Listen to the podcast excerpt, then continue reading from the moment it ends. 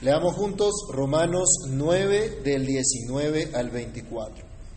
Pero me dirás, ¿por qué pues inculpa? Porque ¿quién ha resistido a su voluntad? Mas antes, oh hombre, ¿quién eres tú para que alterques con Dios? Dirá el vaso de barro al que lo formó, ¿por qué me has hecho así? ¿O no tiene potestad el alfarero sobre el barro para hacer de la misma masa un vaso para honra y otro para deshonra? ¿Y qué si Dios, queriendo mostrar su ira y hacer notorio su poder, soportó con mucha paciencia los vasos de ira preparados para destrucción y para hacer notorias las riquezas de su gloria? Las mostró para con los vasos de misericordia que Él preparó de antemano para gloria, a los cuales también ha llamado, esto es, a nosotros, no solo de los judíos, sino también de los gentiles. Amado Dios y Padre que estás en los cielos, en el nombre del Señor Jesús, te damos gracias en esta hora por tu palabra por el privilegio que tenemos de acercarnos a ti en esta hora. Te rogamos, Señor, que nos quieras ayudar, que nos quieras dar tu favor, tu sabiduría, tu gracia, para que a través de tu palabra seamos edificados, para que a través de tu palabra seamos bendecidos, Señor mío, que a través de tu palabra tu Espíritu quiera iluminar nuestro entendimiento para gloria tuya. En Cristo el Señor damos gracias. Amén. ¿Pueden tomar asiento, mis hermanos? Podemos decir con toda claridad que la doctrina de la soberanía de Dios es una doctrina fascinante, pero una doctrina que no solo nos debe llevar a la contemplación, sino a una piadosa acción, producto de comprender la bondad de nuestro Dios, de comprender la misericordia que nos ha sido prodigada por el Señor. Y quiera Dios que al estudiar nosotros este tema, nuestro corazón lleno de profundo agradecimiento por haber recibido esa libre y soberana gracia del Señor, seamos afirmados en el propósito de servirle en nuestro día a día, sabiendo que el Señor es totalmente soberano y nosotros somos totalmente responsables.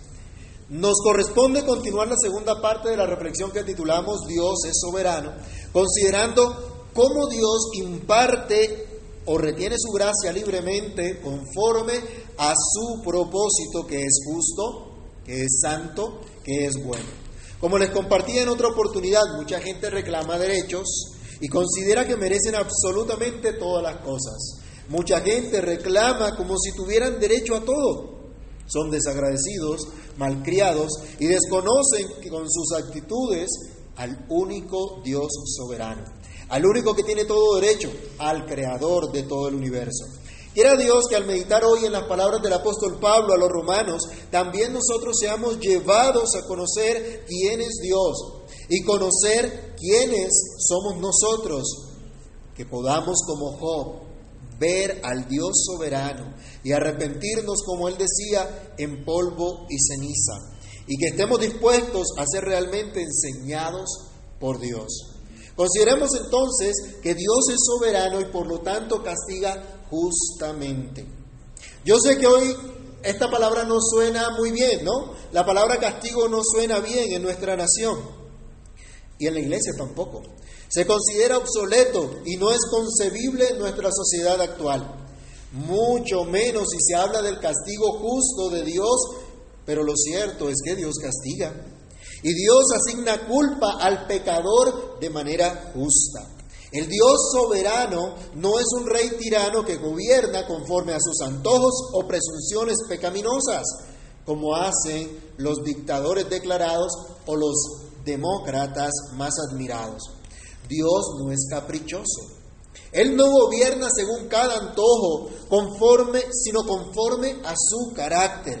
Y el carácter de Dios es santo, es justo, es bueno, como hemos enfatizado. El apóstol Pablo ilustró este castigo que se dio de manera justa en la persona de Faraón, como vimos en los versículos anteriores, al cual Dios endureció. ¿Y cómo lo endureció? Dejándolo en su maldad y reteniendo su gracia para no traerlo al arrepentimiento.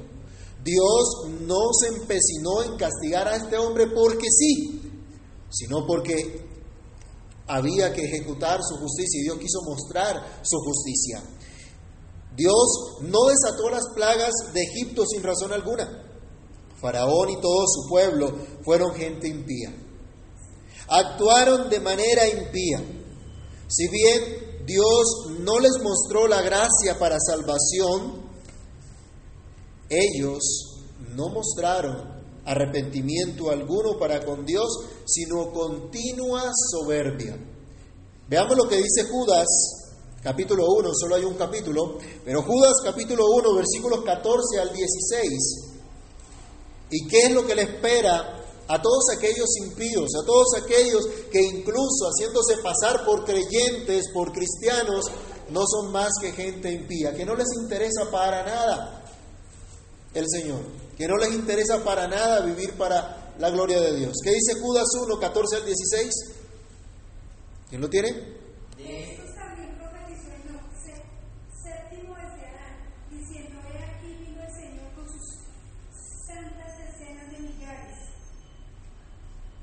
Hasta el 16. para hacer juicio contra todos y dejar convictos a todos los impíos de todas sus obras impías que han hecho impíamente y de todas las cosas duras que los pecadores impíos han hablado contra él. Estos son murmuradores, estos son murmuradores, querellosos que andan según sus propios deseos, cuya boca habla cosas infladas, anulando a las personas para sacar provecho. Aduladores. Los aduladores son impíos. La Biblia acá entonces nos muestra qué es lo que le espera a estas personas, cuál es la condición que tienen. Viene el juicio y no viene porque sí, no viene porque Dios sea caprichoso, sino que han actuado de qué manera? De manera impía. ¿Y qué es lo que merecen sus obras impías? El castigo justo, la retribución justa. Hoy el mundo impío actúa de la misma manera. Aborrece a Dios, aborrece su palabra, pretende vivir sin Dios, pero un día vendrá el castigo, así como en los días de Noé. Cuando se cerró el arca, todos los que no entraron perecieron. Así será cuando Cristo venga. Todos los que no han creído, los que no crean en Cristo, perecerán y no tendrán nada que decir ese día de juicio. No podrán alegar que actuaron como lo hicieron por culpa de Dios. ¿Ha visto que el hombre, el ser humano, tiende a echarle la culpa a los demás? ¿Y por qué eres tan grosero? Es que me sacaron la piedra. El otro siempre tiene la culpa. Los demás siempre son los que tienen la culpa. Y como todos los demás lo hacen, ¿no? Entonces se volvió normal. No, no van a poder alegar delante de Dios que su castigo sea injusto. El creyente falso que estaría castigado también no podrá alegar que su castigo es injusto. Allí, como dice el Señor Jesús, será el lloro y el crujir de dientes. Dios no es caprichoso y ha revelado su voluntad. Si bien no todas las naciones recibieron el privilegio de tener la revelación especial de Dios, todos han recibido el testimonio de la revelación natural. ¿Alguien se acuerda que dice el Salmo 19.1? Búsquenlo entonces si no se acuerdan. Los cielos... Ah, los cielos cuentan la gloria de Dios y el firmamento Toda la creación habla de Dios. Toda la creación nos muestra quién es Dios. Y el apóstol Pablo en Romanos también nos ha dicho que él espera a los impíos que a pesar de tener esta revelación natural de Dios han sido rebeldes. Romanos 1 del 18 al 20, recordémoslo. Romanos 1 del 18 al 20. Porque la ira de Dios se revela desde el cielo contra toda impiedad e injusticia de los hombres que detienen con justicia la verdad. Porque lo que de Dios se conoce les es manifiesto, pues Dios se lo manifestó. Porque las cosas invisibles de Él, su eterno poder y deidad, se hacen claramente visibles desde la creación del mundo, siendo entendidas por medio de las cosas hechas, de modo que no tienen excusa. Y puesto que Dios ha colocado la ley en el corazón de cada uno, en sus conciencias, allá en el capítulo 2, eh, versículos 14 al 16, el apóstol Pablo también recuerda, van a ser juzgados incluso por su conciencia. Y Dios ha colocado la ley en los corazones. Así que no todas las naciones recibieron el privilegio que tuvo el pueblo judío de recibir la ley de Dios, pero todos, todos los seres humanos tienen la revelación natural. Y la revelación natural les muestra que existe un Dios, que hay un, hay un creador, que hay un Dios al cual hay que adorar, al cual hay que rendirse. Y bueno, es cierto que nosotros hoy no podemos emitir juicios finales sobre nadie, puesto que Dios puede salvar al más vil pecador. No sabemos si algún día sea salvo. Es cierto que desconocemos quiénes serán realmente salvos y entrarán a las bodas del Cordero. Es cierto que no sabemos quiénes irán al infierno, pero no nos compete a nosotros tal cosa. Lo que nos compete es lo que nos dice Deuteronomio 29, 29. Las cosas secretas pertenecen a quién? A Jehová nuestro Dios. Pero las cosas que han sido reveladas son para nosotros, para nuestros hijos, para que andemos en ellas. Entonces Dios ha dado su revelación a toda su creación. Así que no hay excusa. Y Dios cumplirá su propósito sin impedimento alguno. Pero esto no quita la responsabilidad de todo ser humano. Todos los hombres son responsables. Incluso aquellos que terminan siendo instrumentos de maldad y que sin entenderlo cumplen también el designio del Señor. Leamos Lucas 22, 22. Lucas 22, 22. ¿Qué nos dice?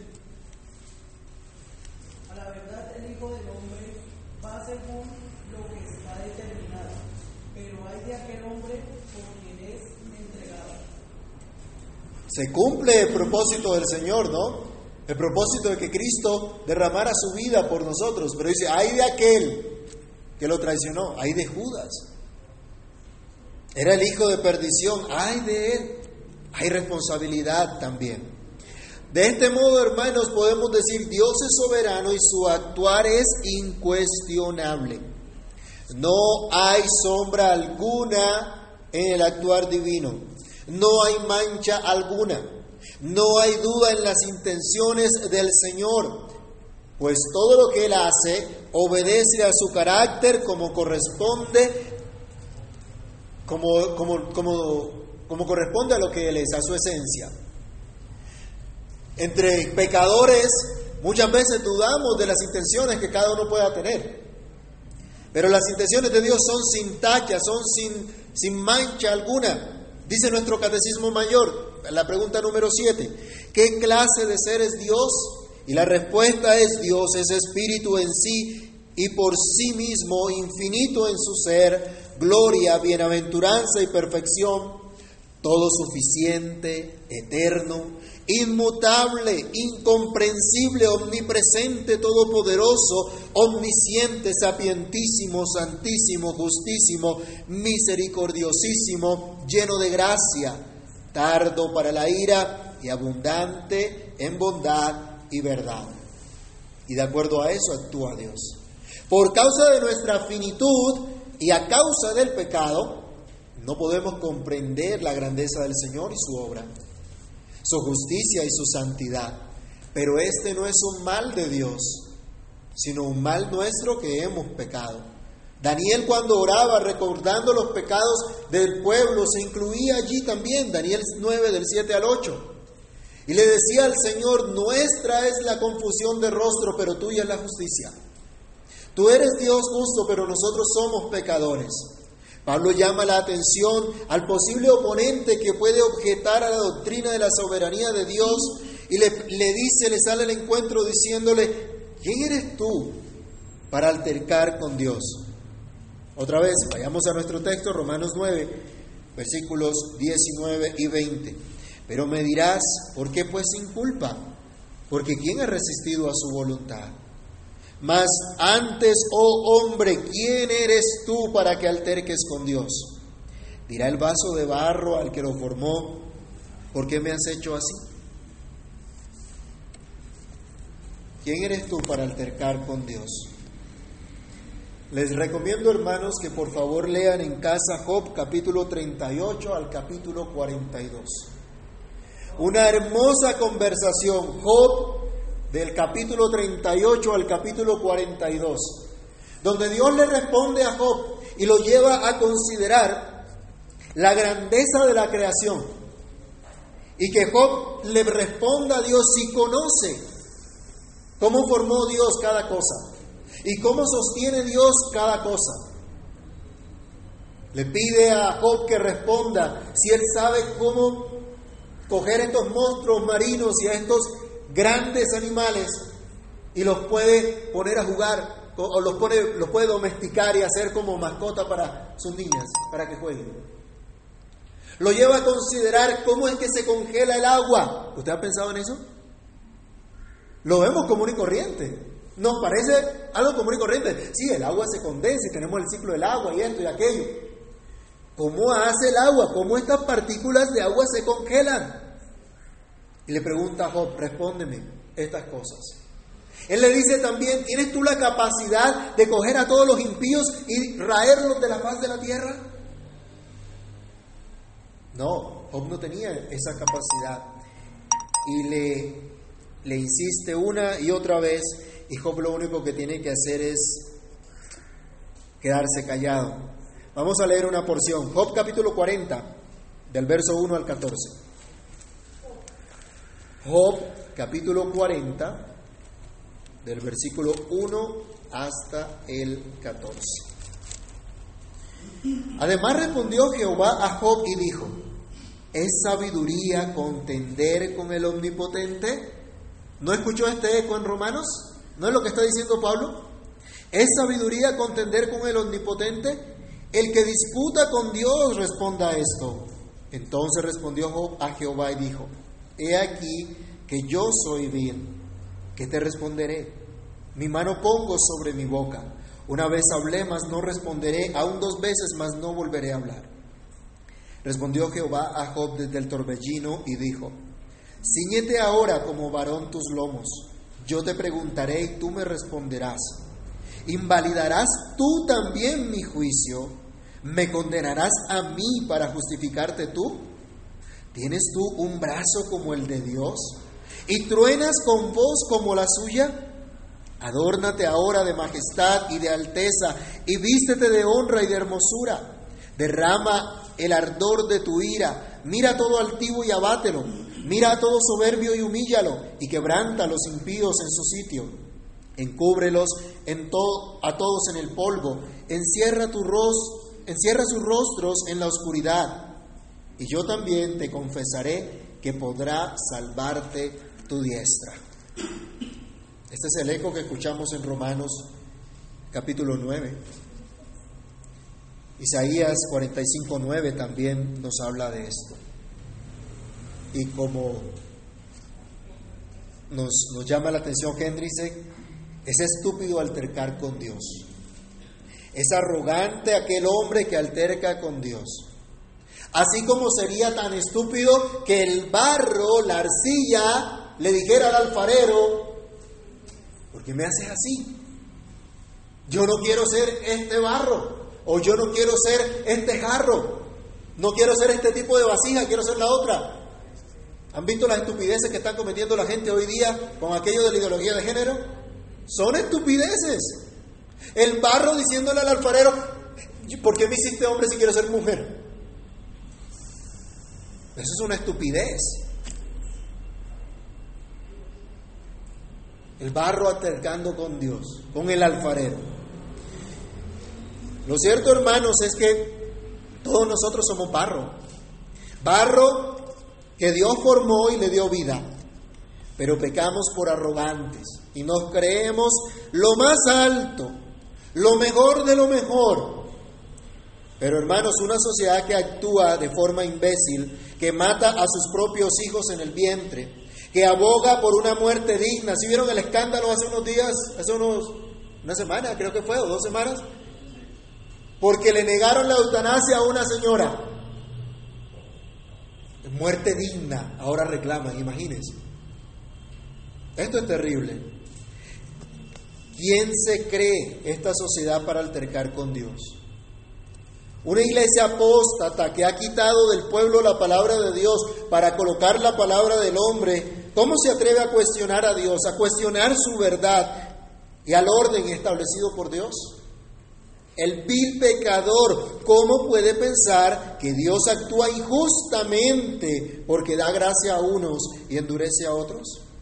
Nos sigue diciendo el apóstol Pablo, ¿o no tiene potestad el alfarero sobre el barro para hacer de la misma masa un vaso para honra y otro para deshonra? Y quiero aquí citar directamente al comentarista de este pasaje, Hendrickson, cuando dice, si aún un alfarero tiene derecho de hacer de la misma masa de arcilla una vasija para honra y otra para deshonra, entonces ciertamente Dios nuestro Hacedor tiene el derecho de escoger de entre esa misma masa de seres humanos que por su propia culpa se han precipitado en el foso de la miseria, a algunos para vida eterna y dejar a que otros permanezcan en el abismo de la ruina. Así que hermanos, es arrogante que la gente diga, en mi vida mando yo, en mi cuerpo mando yo. ¿Qué es lo que dicen las feministas proabortistas? Es mi cuerpo, es mi decisión. ¿Mm? Eso es falso. Eso es arrogancia. La gente olvida que el único que tiene todo derecho es su hacedor, quien puede hacer como le plazca porque Él es soberano. Dios manifiesta su poder y su gloria como Él quiere. Ese es nuestro tercer punto. ¿Qué? Dice Pablo, si Dios, queriendo mostrar su ira y hacer notorio su poder, soportó con mucha paciencia los vasos de ira preparados para destrucción, y para hacer notorias las riquezas de su gloria, las mostró para con los vasos de misericordia que Él preparó de antemano para gloria, a los cuales también ha llamado, esto es, a nosotros, no solo de los judíos, sino también de los gentiles. La, la frase del apóstol es bastante larga. Pero nos está diciendo, Dios ha querido manifestar su poder, en primer lugar, soportando con mucha paciencia los vasos de ira. Con una gran paciencia soportó los vasos de ira. ¿Se acuerdan de la época de Noé? ¿Cómo soportó Dios esos vasos de ira? Y mientras Noé construía el arca, la gente seguía en su maldad. La gente no se arrepentía al ver el arca que se estaba construyendo. Lo único que decían, este está loco. Y los que pasan por acá y nos miran, ¿Qué dicen? Esos están locos. Están perdiendo su tiempo ahí. En vez de estar por allá aprovechando, nadando, paseando, haciendo de cuanta cosa. Mis hermanos, Dios soporta con paciencia. Y Pablo nos estaba diciendo también, a Faraón lo soportó con paciencia, con gran paciencia. No lo destruyó de una vez. ¿Cuántas plagas fueron las que hubo en Egipto? ¿Diez? ¿Ocho? ¿Estamos seguros? ¿Cuántas? Diez. Ah, bueno, el niño se acuerda que son diez. En la primera, ¿acabó con Faraón? No. No lo hizo. ¿Y en la última, acabó con Faraón? Tampoco. Ojo. En la última tampoco. Pero mostró su poder. ¿Cuál fue la última plaga, se acuerdan? La muerte de los primogénitos. Y el primogénito de Faraón se murió. Dios lo, lo afectó también a él pero lo soportó con paciencia, con mucha paciencia. Y a ese pueblo impío lo soportó con mucha paciencia, no los destruyó de una vez. ¿Para qué? Para mostrar el poder de Dios, para que aquel que se creía Dios fuese humillado y viera que realmente no era Dios y que era totalmente incapaz ante los juicios que Dios emitía. ¿Ustedes creen que estos gobernantes que tenemos no van a ser humillados algún día? Algunos se aprovecharon de la pandemia, ¿no? Para hacer de las suyas. Pero no pudieron controlar muchas cosas. No pudieron meter mano a muchas cosas. Ante los juicios de Dios tienen que ver que no son Dios. Muchos el día de hoy se preguntan por qué Dios no destruye de una vez a los malos. ¿Se lo ha preguntado usted también? Tal vez caeríamos todos ahí. Solo podemos decir que a su tiempo el Señor ejecutará su juicio. Y si aún no los ha destruido es precisamente para manifestar su poder sobre esos vasos de ira que incluso fueron preparados para ello. Leamos Proverbios 16, versículo 4. Proverbios 16, 4.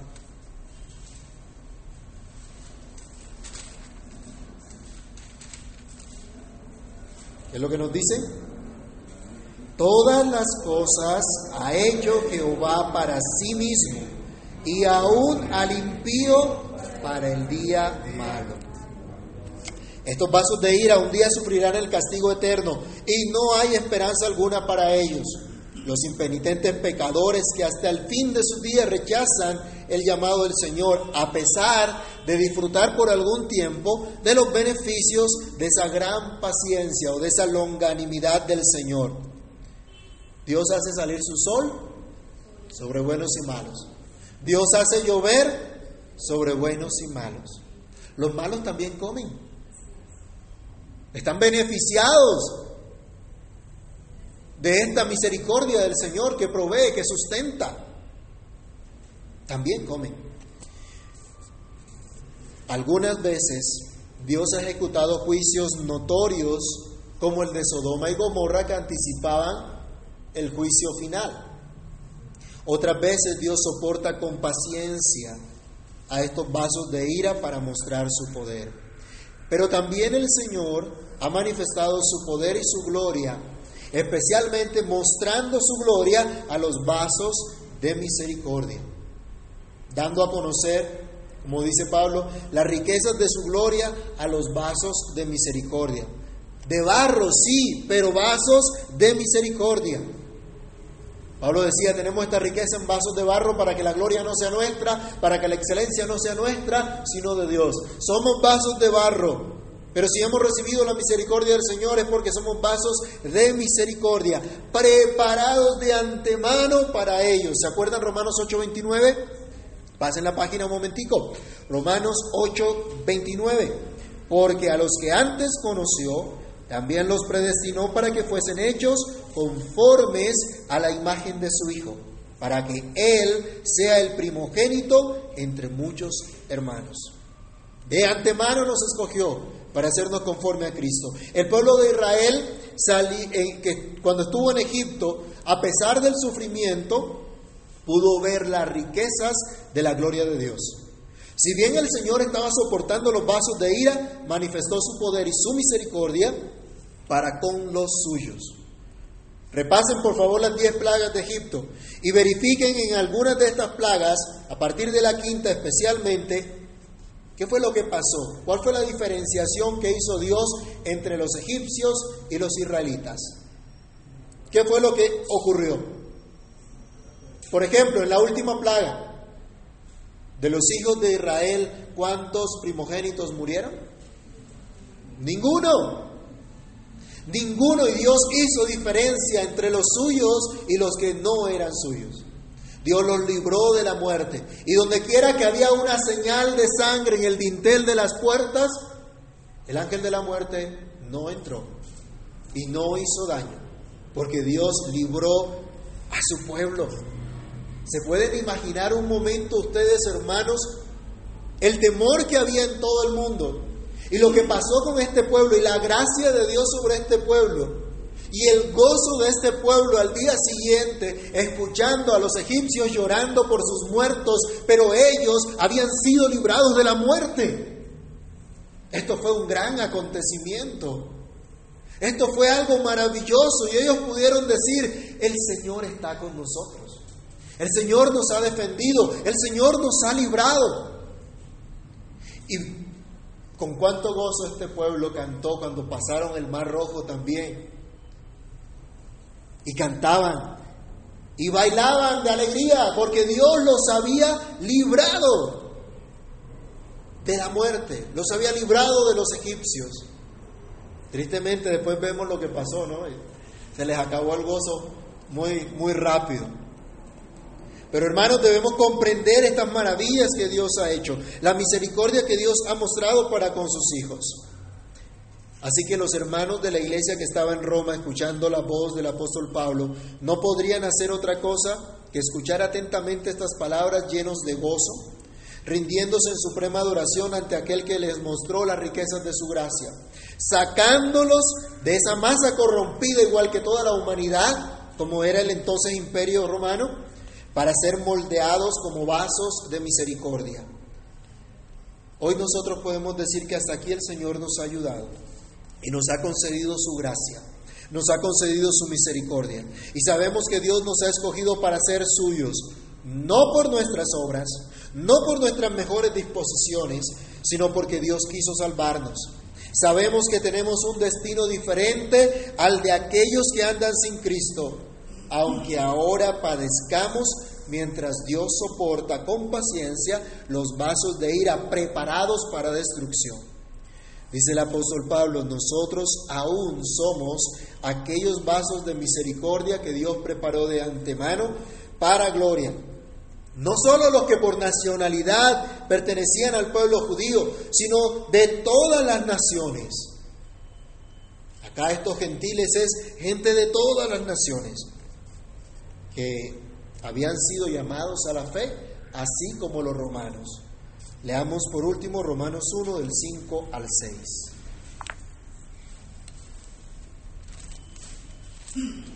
Romanos 1 del 5 al 6. Hablando de Cristo dice, y por quien recibimos la gracia y el apostolado para la obediencia a la fe en todas las naciones, por amor de su nombre, entre las cuales estáis también vosotros, llamados a ser de Jesucristo Qué gozo, mis hermanos, nosotros también somos llamados entre todas las naciones a ser de Jesucristo. No se puede cuestionar a Dios por esto. Él tiene el derecho a actuar como Él quiere. Él es soberano. ¿Crees tú, mi amado hermano, que Dios te ha llamado a la fe en Cristo? Si es así, esto es solo porque el Dios soberano ha querido manifestar las riquezas de su gloria en ti y en todos los que preparó de antemano como vasos de misericordia, preparados para gloria. Cuánto gozo, cuánta esperanza nos da la doctrina de la soberanía de Dios. No hay fatalismo, no hay irresponsabilidad, sino un profundo agradecimiento para con el Señor. No hay quejas, no hay reproches, hay seguridad que el buen Dios sigue teniendo misericordia de su pueblo, sigue defendiendo a los suyos y un día manifestará con gran resplandor toda su gloria cuando Cristo venga, así como el apóstol Pablo ya había dicho en Romanos 8:18, que la gloria que ha de manifestarse en nosotros no es comparable, no es digna de ser comparada con los sufrimientos que podamos tener ahora. Así que mis hermanos, seamos agradecidos Adoremos a nuestro Dios. Sirvámosle de todo corazón como pueblo suyo en nuestros hogares, en el rol que Dios ha otorgado a cada uno. Como padres, como madres, esposos, esposas, hijos, abuelos, tíos, en nuestra comunidad local como hermanos en Cristo, mostrando a Cristo por doquier, trabajando unidos por la extensión del reino de Dios hasta que Cristo venga. Oremos. Amado Dios y Padre que estás en los cielos, en el nombre del Señor Jesús, damos gracias por permitirnos meditar en tu palabra, saber que tú eres soberano, que tú haces como tú quieres para la gloria de tu nombre. Señor, que aquellos que retiras tu gracia les castigarás justamente, pero aquellos a los cuales nos has mostrado tu misericordia, Señor, nos has preparado como vasos de misericordia para honra.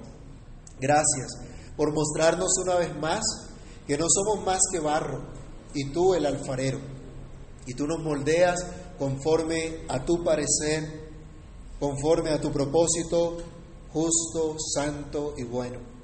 Te pedimos misericordia, Señor mío, una vez más, para que nuestro entendimiento sea iluminado por tu Espíritu Santo y aprendamos a ser agradecidos por toda esta misericordia que nos has dado, que nos has concedido, y que esta misericordia se refleje en nuestra manera de vivir a diario, en nuestro quehacer cotidiano, Señor, para que impactemos con nuestra vida a la sociedad en la cual nos has dado vivir. Ayúdanos en este tiempo, mi Señor, a entender el llamado que nos haces, a comprender esta maravillosa gracia y vivir conforme a ella.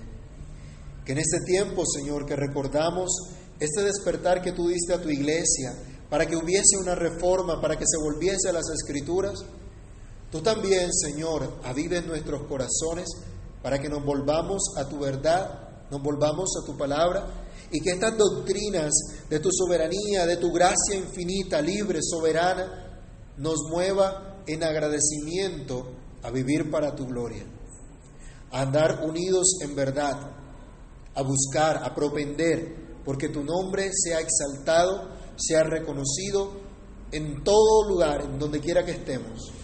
Por favor, ayúdanos, Padre, y guíanos, y que durante esta semana recordemos esta maravillosa gracia que tú nos has concedido.